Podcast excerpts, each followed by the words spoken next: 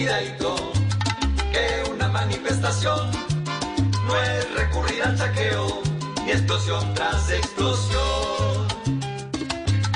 Hagan en paz la protesta, no se porten como un chulo, lo que hagan con la mano, no lo borren con el cuidadito, cuidadito, busquen una solución,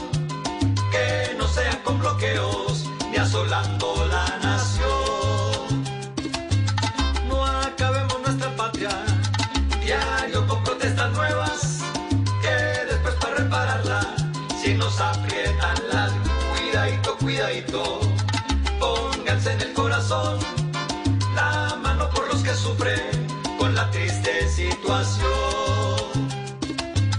Protestar no es tirar piedras, ni ir armando disputas, pues pensando de esa forma no nos va a salvar ni el cuidadito, cuidadito.